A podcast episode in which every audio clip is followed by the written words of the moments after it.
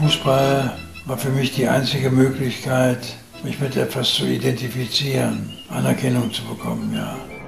Deutschland im Endspiel der Fußballweltmeisterschaft. Das ist eine Riesensensation. Das ist ein echtes Fußballwunder. Da hatte Stumaris an dem Tag, an dem die Deutschen Weltmeister wurden. Kopfball abgewehrt, aus dem Hintergrund müsste Rahn schießen. Rahn schießt! Tor! Tor! Tor! Tor!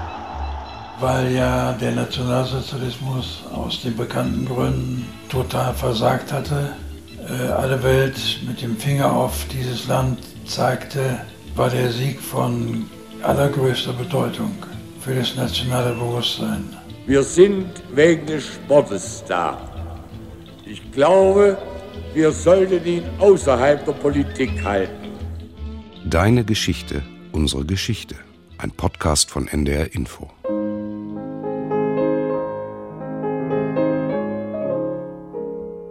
Deine Geschichte erzählt dein Leben. Unsere Geschichte erzählt von unser aller Leben. Ich habe mit Zeitzeugen gesprochen. Ich habe in den Tonarchiven recherchiert. Deine Geschichte. Unsere Geschichte. Die 50er, Folge 8. Tor für Deutschland. Willkommen zum Geschichtspodcast mit Ulrike Bosse und mit Katharina Kaufmann. Das war ein Sieg, der balsam war für die deutsche Seele. Gar keine Frage. Es gibt Autoren, die den Sieg bei der Fußball-Weltmeisterschaft 1954 als das eigentliche Gründungsdatum der Bundesrepublik Deutschland bezeichnen. Historiker, die sich intensiv damit beschäftigt haben, widersprechen da zwar, aber es ist auf jeden Fall ein Ereignis, das fest im kollektiven Gedächtnis der Deutschen verankert ist und deshalb soll es in dieser Folge um dieses Wunder von Bern gehen, wie die Weltmeisterschaft 54 oft auch genannt wird. Darum, was damals passiert ist und darum, wie das dann bewertet wurde. Ich habe für diese Folge mit Jürgen Bertram gesprochen. Er ist Jahrgang 1940. Er war also zum Zeitpunkt der Weltmeisterschaft, über die wir ja sprechen wollen, 14 Jahre alt. Er hat damals in Goslar im Harz gelebt und er war glühender Fußballfan, kannte auch jeden Spieler vom deutschen Team. Der bekannteste Spieler war Fritz Walter. Die schönste Zeit in unserem Leben hat Fußball allen uns gegeben. Fritz Walter hatte eine militärische Laufbahn hinter sich. Also konnte man sich mit ihm als Erwachsener, als ehemaliger Soldat gut identifizieren. Elf gute Freunde sollt ihr sein. War das auch Ihr Lieblingsspieler? Hatten Sie einen mit 14? Das war Helmut Rahn aus Essen weil er sehr unkonventionell spielte und aus allen unmöglichen Situationen aufs Tor schoss. Wie beim berühmten 3 zu 2. Das war eine Flanke von Hans Schäfer aus Köln und Rahn nahm sie auf und schoss den Ball in, aufs Tor und ins Tor. Also wenn für einen 14-jährigen Jungen nicht mehr Kriegshelden die großen Vorbilder sind, sondern ein 25-jähriger Fußballspieler, der sehr unkonventionell spielt, dann war das möglicherweise doch ein Zeichen, dass sich Deutschland neun Jahre nach Kriegsende doch ein Stück vom Nationalsozialismus und seinen Idealen wegbewegt hatte. Jürgen Bertram, der wollte mit den Kriegsgeschichten von seinem Vater, wie er sagt, auch gar nichts zu tun haben. Der, der Vater, hing nämlich seinen Erlebnissen im Zweiten Weltkrieg offenbar gerne noch nach. Der Junge, Jürgen Bertram, der hätte sich davon gerne eigentlich komplett frei gemacht, aber wie er mir erzählt hat, so ganz war das gar nicht möglich. Weil, so hat er es in Erinnerung, die ganze Stimmung, die Atmosphäre damals Anfang, Mitte der 50er in dieser Bergbauregion im Harz, wo eben viele sehr hart unter Tage gearbeitet haben, insgesamt doch sehr von dem Ernst der Nachkriegszeit geprägt war. Es waren die sogenannten Adenauer Jahre. Das war eine bleierne Zeit, wie man heute sagen würde. Bleiern war die Atmosphäre, in der sich alles abspielte. Das Arbeitsleben hat sich bleiern angefühlt. Da herrschte auf der einen Seite ein Kadavergehorsam gegenüber den Vorgesetzten. Was die sagten, war Gesetz, war Gebot, das man zu befolgen hatte. Und wenn nicht, dann wurde man abgestraft durch Kündigung und ähnliches. Man musste sich das, was man verdiente, hart erarbeiten. Die Arbeit war sehr hart, besonders unter Tage. Mein Vater, der früher auch unter Tage gearbeitet hat, hat sich hochgearbeitet an den Schreibtisch. Also man kann schon sagen, dass die Stimmung sehr gedrückt war. In den Familien ging es relativ repressiv zu, in meiner auch. Der Stubenarrest war damals ein probates Erziehungsmittel. Als der Zeitzeuge Otto Wulff im dritten Teil unseres Podcasts vom Aufbau der Demokratie in Westdeutschland nach dem Krieg erzählt hat, da war ja ganz viel von Aufbruch die Rede. Jürgen Bertram dagegen nennt das jetzt eine bleierne Zeit, also eine Epoche, in der es gerade keinen Fortschritt gibt, sondern das drückt ja so ein Gefühl der Schwere aus, der Erstarrung. Und das wird für die 50er Jahre dann verwendet, wenn es eben nicht um die Dynamik der goldenen Zeit des Wirtschaftswunders geht, sondern wenn es darum geht zu beschreiben, dass immer noch autoritäre Verhältnisse im gesellschaftlichen Leben herrschten. Und diese autoritären Verhältnisse hat Jürgen Bertram vor allem innerhalb seiner Familie erlebt. Er hat als Einzelkind zusammen mit seinem Vater gewohnt, die Mutter war verstorben und sein Vater war sehr streng, also Gehorsam war das A und O. Es gab auch etliche Verbote, von denen er mir erzählt hat. Ich durfte zum Beispiel nicht Fußball spielen, obwohl das mein ganzes Herzblut hing an diesem Spiel. Und ich hatte immer Angst während des Spiels, dass mein Vater irgendwo am Wiesenrand erscheinen würde und mich zurückpfeifen würde. Man pfiff damals die Knaben zu sich wie ein Hund. Man hatte zu parieren in dieser Zeit. Wobei dieser Grundsatz in den verschiedenen Familien sicherlich unterschiedlich umgesetzt wurde. Und für Vater Bertram war es sicher auch nicht ganz einfach, mit der Situation fertig zu werden. Alleinerziehende, verwitwete Mütter gab es nach dem Krieg viele. Alleinerziehende Väter entsprachen damals aber so gar nicht dem herrschenden traditionellen Familienbild. Aber dass das Verhältnis der Eltern zu ihren Kindern insgesamt nicht immer ideal war, wurde durchaus auch öffentlich thematisiert. Zum Beispiel vom Bundespräsident Heuss in einer Ansprache 1951, wo er über die Aufgabe der Schule sprach und dabei sagte, Die Atmosphäre dieses tragenden Elternhauses ist heute vielfach gestört.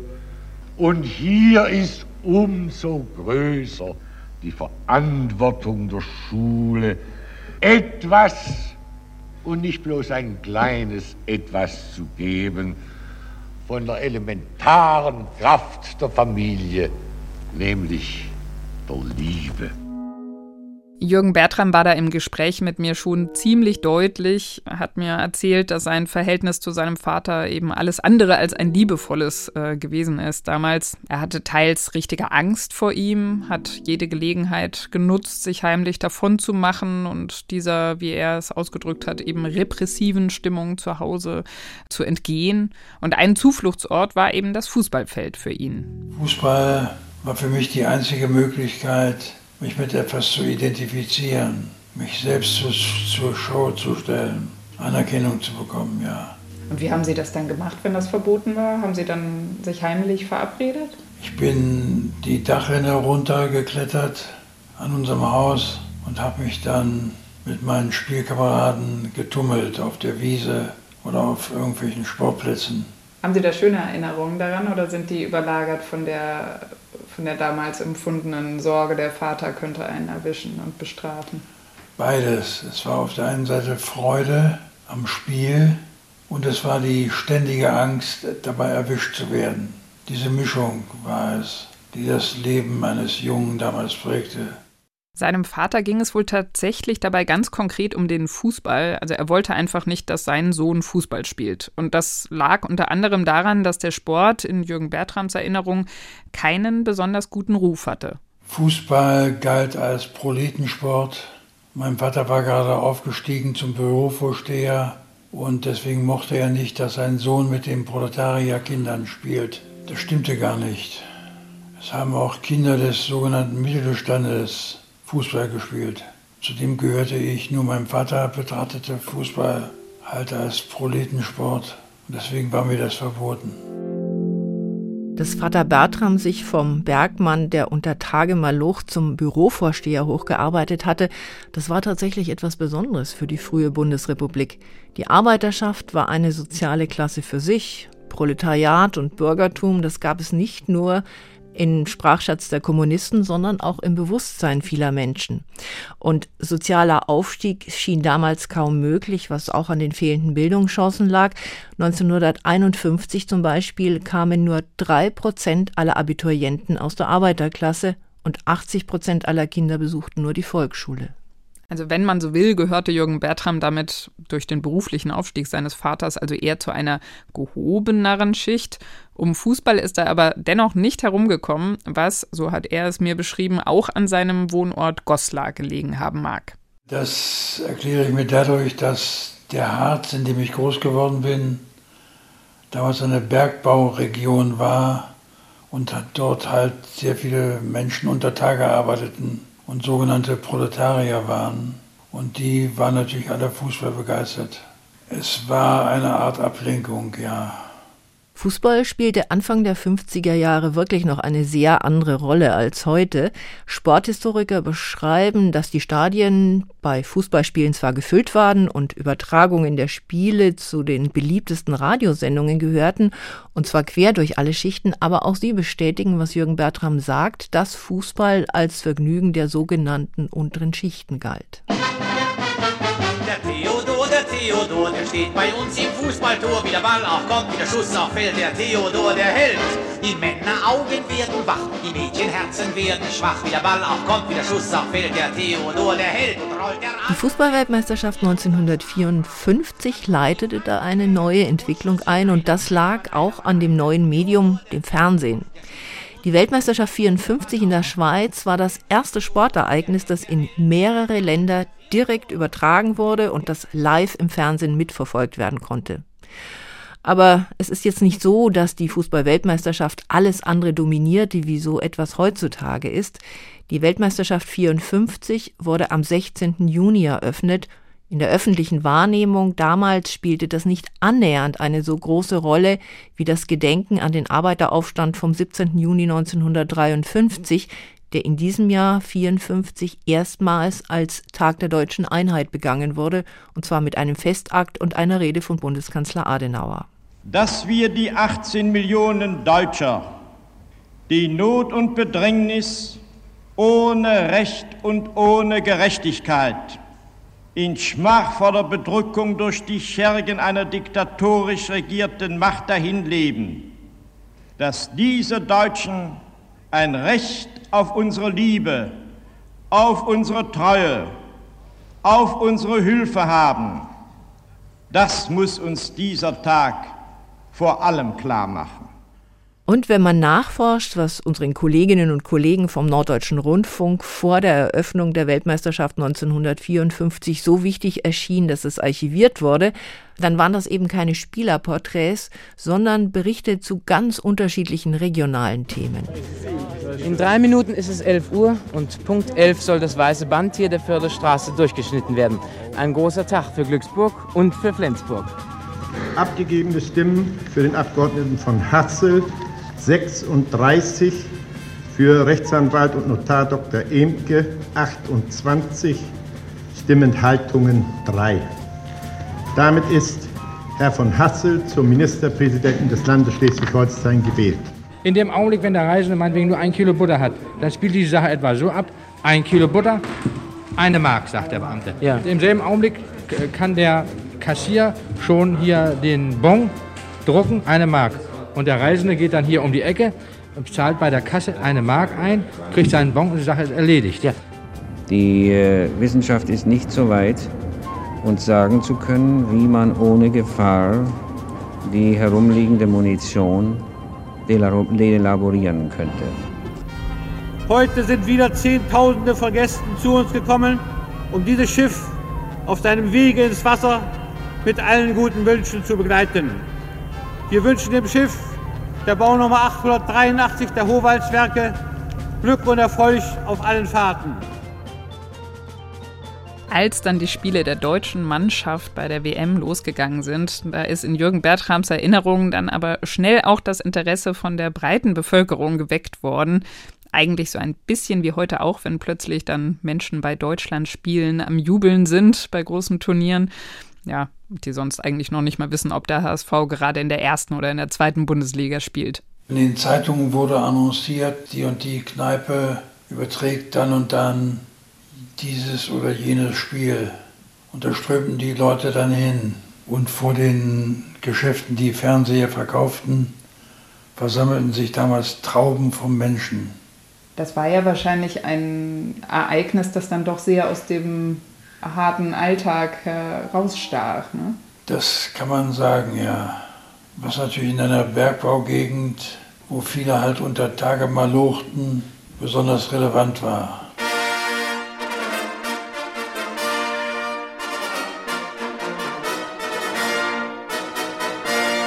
Als die Weltmeisterschaft anfing, galt die deutsche Mannschaft ja als absoluter Außenseiter. Das erste Spiel gegen die Türkei hat sie zwar gewonnen, aber dann verlor sie gegen den WM-Favoriten Ungarn und zwar ziemlich heftig, nämlich 8 zu 3. 8 zu 3. Sind Sie damals davon ausgegangen, dass das war's, das wird hier die totale Lachnummer? Davon musste man ausgehen als Realist.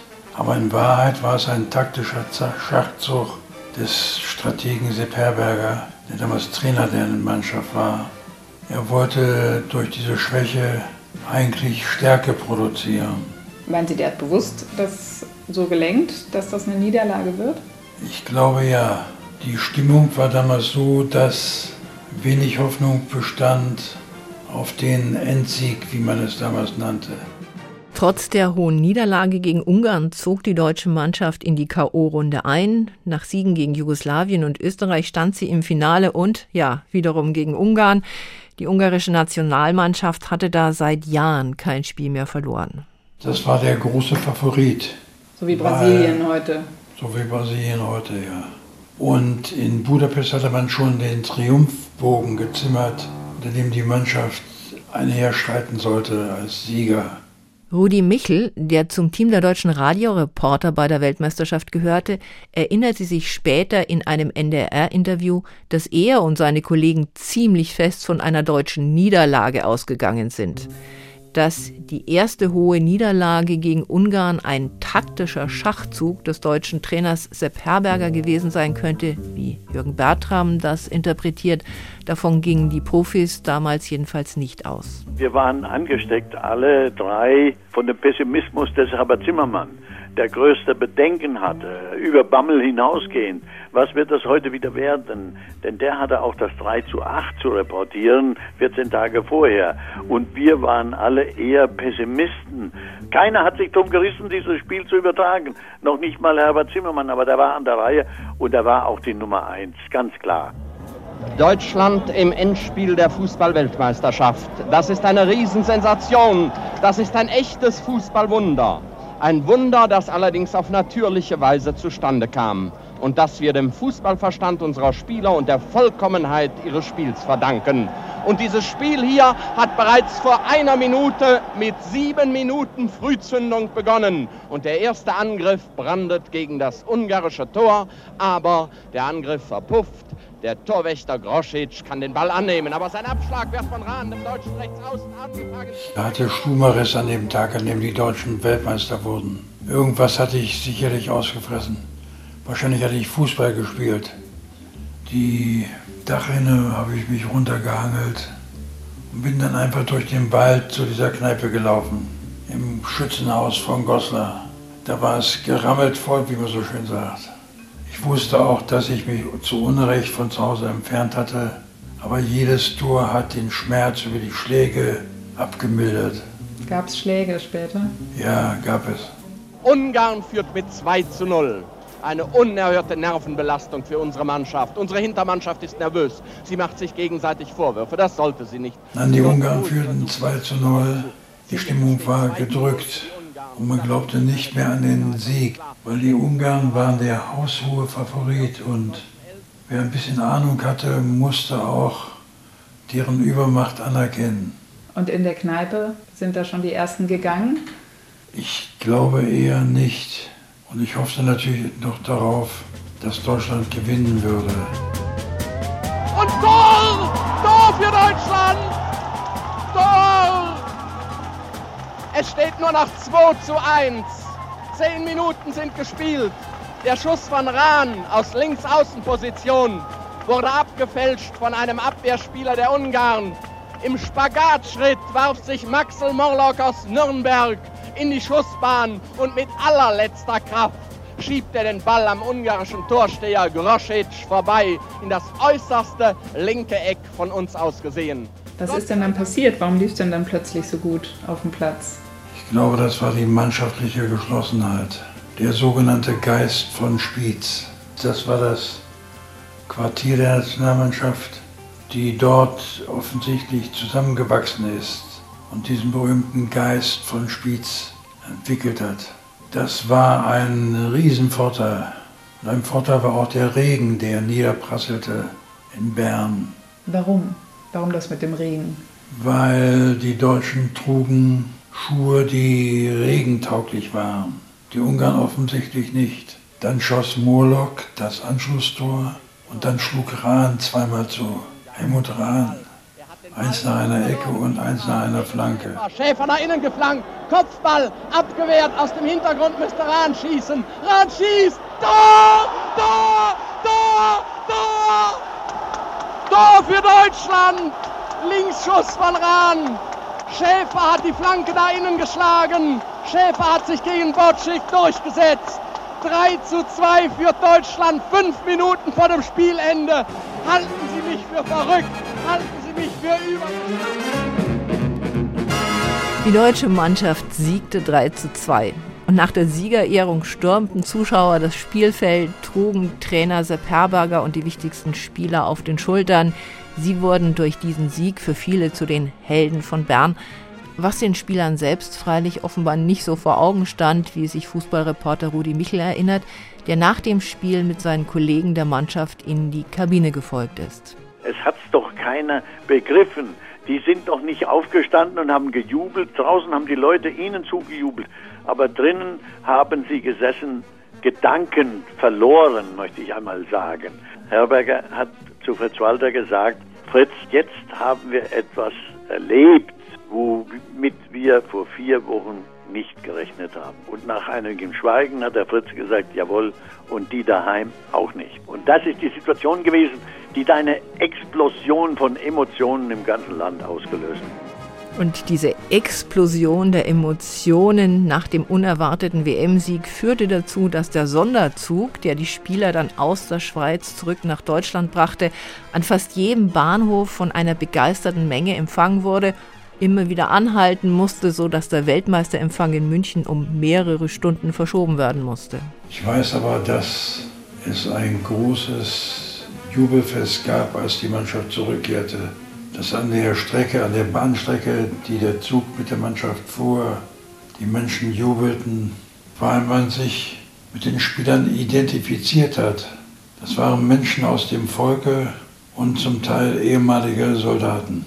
Heutzutage ist es ja eigentlich nicht mehr so richtig möglich, sich mit, äh, zumindest mit den erfolgreichen Fußballern zu identifizieren. Die leben ja auch in einer völlig anderen sag ich mal, Gehaltsklasse als der das bestimmt 99 Prozent der Fußballfans. Wohl wahr, ja. Damals war das äh, erheblich limitiert.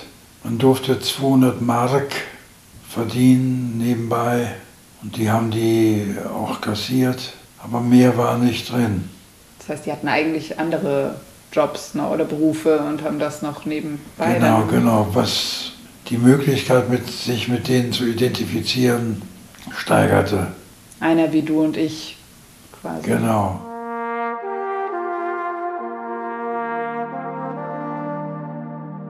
Über die 200 Mark pro Einsatz, an die Jürgen Bertram sich erinnert, hatten die Spieler sogar lange mit dem DFB verhandeln müssen. Die Funktionäre hatten ursprünglich gemeint, die 1000 Mark, die jeder Spieler für den Titel erhält, das sei doch genug.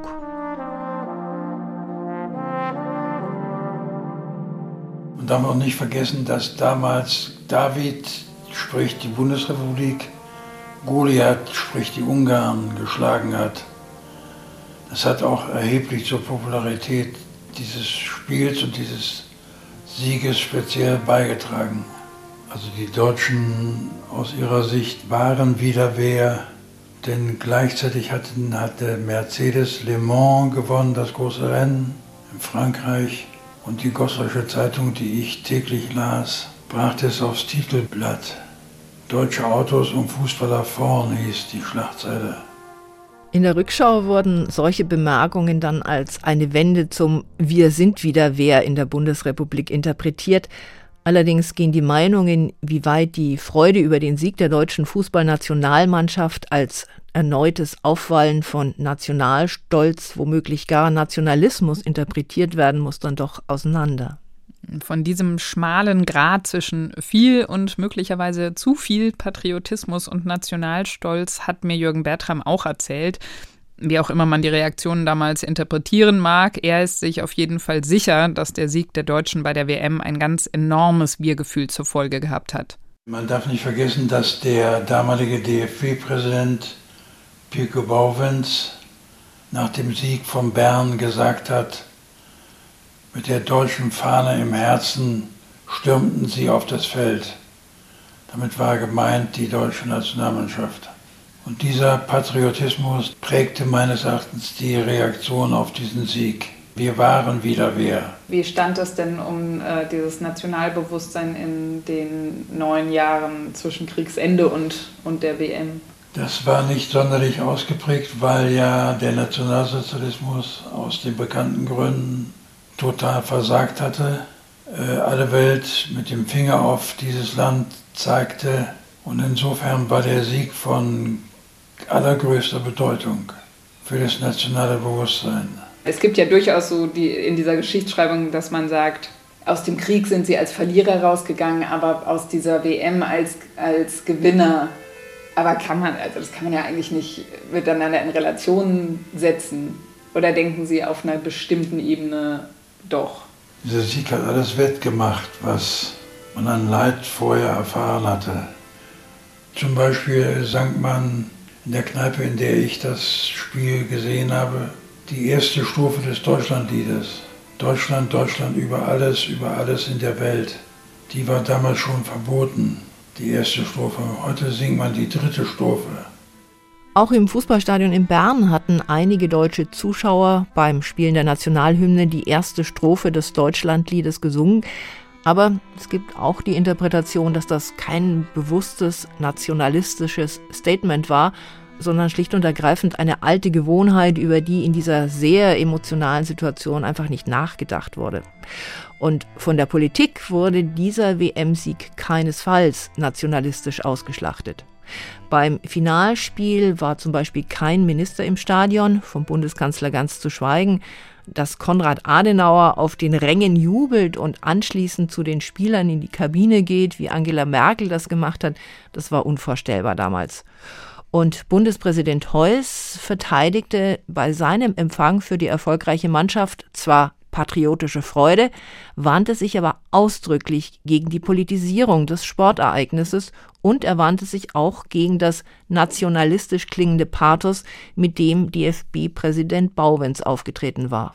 Wir sind wegen des Sportes da. Ich glaube, wir sollten ihn außerhalb der Politik halten. Der gute Bauwens, der meint offenbar, gutes Kicken ist schon gute Politik. Das muss nicht so sein. Gab es damals eine Debatte darüber, ob da nicht eine Grenze überschritten wurde? Die also Debatte gab es auf jeden Fall, ja. Dass das Nationalbewusstsein doch zu überschäumend gewesen sei und dass es sich nur um ein Spiel gehandelt habe. Ein simples Fußballspiel, das zwar eine gewisse Bedeutung hatte, sportlich, aber sich auf das Spiel reduziert hat. Also verstehen Sie, ich, ich frage mich, man war ja noch so ein bisschen salopp gesagt so in Schmach und Schande nach diesem Kriegsende und ja. die Besatzungszonen waren überall. Ähm, war das ein bisschen ein Tabubruch, sich selbst so wieder bejubeln zu können? Also ich war begeistert über den Sieg und habe mir politische Gedanken gar nicht gemacht damals. Fußballerisch, also sportlich.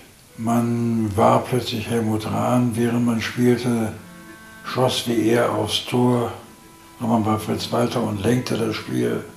Also hat man das eigentlich als Jugendlicher auch als das begriffen, was es im Kern ja letztlich war, nämlich ein, ein gewonnenes Fußballspiel. Genau. Ich finde das irgendwie sehr schön, dieses Fazit. Es gibt dem Ganzen so eine Leichtigkeit zurück in der Schwere der Interpretation und der Debatte über gesungene, verbotene Hymnen. Und es war ja laut den Historikern, die sich damit beschäftigt haben, auch die insgesamt vorherrschende Reaktion. Die Regierung unter Konrad Adenauer bemühte sich damals darum, für die Bundesrepublik alle Souveränitätsrechte von den Alliierten zurückzubekommen und ins westliche Staatenbündnis integriert zu werden. Nationalistische Töne hätten da wenig geholfen. Und auch wenn die beiden deutschen Staaten mittlerweile fünf Jahre alt waren, die meisten Menschen in Deutschland verbanden mit dem Begriff Nation nicht den Teilstaat, in dem sie lebten. Und worauf also hätten sich ihre nationalistischen Gefühle richten sollen? Übrigens war das Endspiel von Bern auch in der DDR mit großer Aufmerksamkeit verfolgt worden, wobei ein Teil der Herzen für die deutschen Spieler schlug, ein anderer Teil für die Ungarn als das sozialistische Brudervolk, wie es so schön hieß. Ja, das ist ein Punkt, auf den mich Jürgen Bertram auch hingewiesen hat, dass nämlich der Sieg gegen Ungarn von einigen auch als Sieg des Westens über den Osten vor dem Hintergrund des Kalten Krieges gesehen wurde. Die Ungarn repräsentierten den Sozialismus und die Bundesrepublik stand für den Kapitalismus. Es mhm. war ein Systemkampf und wurde auch so begriffen. Es gibt eine wunderbare Schilderung von Ralph Giordano, dem Schriftsteller, der schildert, wie sie damals, wie er und seine Genossen im Büro der Deutschen Kommunistischen Partei gesessen haben und den Ungarn den Daumen gedrückt haben. Meinen Sie, dass auch das ein Grund war, warum die Freude dann im Westen irgendwie besonders groß war, weil man es quasi auf so einer spielerischen Ebene der Sowjetunion auch irgendwie gezeigt hat? Ich glaube ja. Und so groß die Freude über den Sieg in Deutschland war, so groß war umgekehrt die Enttäuschung in Ungarn über die Niederlage. In Budapest, wo man sich schon auf den festlichen Empfang einer siegreichen Mannschaft vorbereitet hatte, kam es regelrecht zu Randale. Die heimkehrenden Spieler wurden als Verantwortliche einer nationalen Schande gebrandmarkt. Und Torwart Grossic, über dessen kritische Bemerkungen die kommunistische Führung bis dahin hinweggesehen hatte, wurde wegen Landesverrats der Prozess gemacht. Der Verteidigungsminister Farkosch sagte mir im Vorbeigehen, ich solle doch froh sein, dass ich überhaupt einen Prozess bekomme. Jeder normale Mensch von der Straße würde alleine für den Verdacht aufgehängt. Immer wieder sind sie mit mir in den Gefängniskeller gefahren. Dort habe ich die Schreie der Gefolterten gehört. Ich höre die Stimmen heute noch. Sie wollten mich fertig machen. Immer wieder ging es in den Keller, wo sie geschrien haben. Schließlich wurde der noch immer beste Torwart Ungarns in die Provinz verbannt. Die Verbitterung wird mich bis ins Grab verfolgen. Ich hätte früher nicht gedacht, dass ein Tag ein Leben so verändern kann. Heute weiß ich es amely, amelyet én azelőtt soha nem tudtam volna elképzelni. Glauben Sie, dass dieser Sieg bei dieser WM auch über 1954 hinaus in Deutschland eine, eine Wirkung hatte? Ich glaube, bis heute hat er eine gewisse Wirkung. Naja, die, die Tatsache, dass David Goliath geschlagen hat, hat erheblich zur Popularität dieses Spiels beigetragen und auch zum nationalen Bewusstsein der Menschen. Ich glaube, das wurde auch dem sogenannten Wirtschaftswunder zugeordnet, dieser Sieg.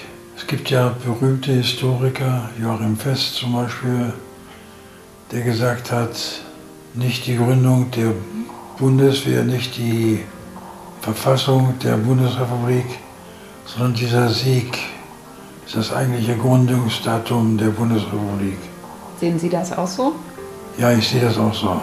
Weil Fußball, der ja ein Massensport ist, zählt für die Zuschauer, für die Bürger halt mehr als eine verfassungsgebende Versammlung.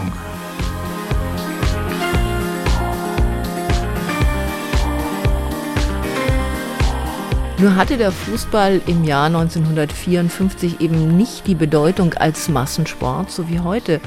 Und ich kann mir nur sehr schwer vorstellen, dass für die Mehrheit der Menschen in der Bundesrepublik dieses eine Spiel dieselbe Bedeutung hatte wie zum Beispiel der wirtschaftliche Aufschwung, von dem ab Mitte der 50er Jahre doch die meisten profitiert haben. Aber man muss zugeben, Jürgen Bertram steht nicht allein mit seinem Glauben an das Wunder von Bern als eigentlichen Gründungsdatum der Bundesrepublik.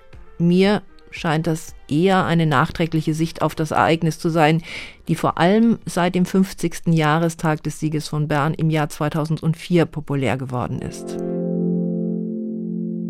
Jürgen Bertram hat sich in den Jahren nach der WM dann von seinem Vater emanzipiert, er hat Goslar verlassen und er ist Journalist geworden und so wie wir beim NDR gelandet. Und er ist dem Fußball dabei immer treu geblieben. Ja, ich habe weiter versucht, äh, dem Spiel, dem Ball hinterher zu jagen in meiner Freizeit. Die Begeisterung ist geblieben. Danach habe ich mir, habe ich mir eine Lehrstelle bei einer Firma in Braunschweig besorgt habe dort Industriekaufmann gelernt, mich immer für Fußball nebenbei interessiert. Eintracht Braunschweig war mein großer Verein. Nach dieser Lehre habe ich mir ein Volontariat besorgt.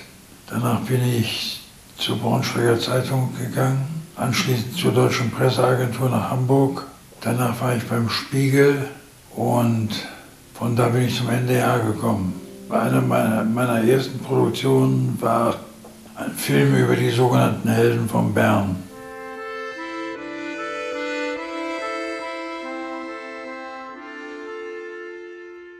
Die Reaktionen der kommunistischen Führung in Budapest auf die Niederlage der ungarischen Nationalmannschaft in Bern zeigen, wie groß die Rivalität der Systeme im Kalten Krieg mittlerweile war.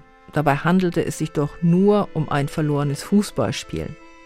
Tatsächlich bereiteten sich Ost wie West damals darauf vor, die eigenen Interessen notfalls auch militärisch zu verteidigen, und die beiden deutschen Staaten lagen an der Schnittstelle. Eine Welt in Waffen. Darum geht es in den nächsten Folgen von Deine Geschichte, unsere Geschichte.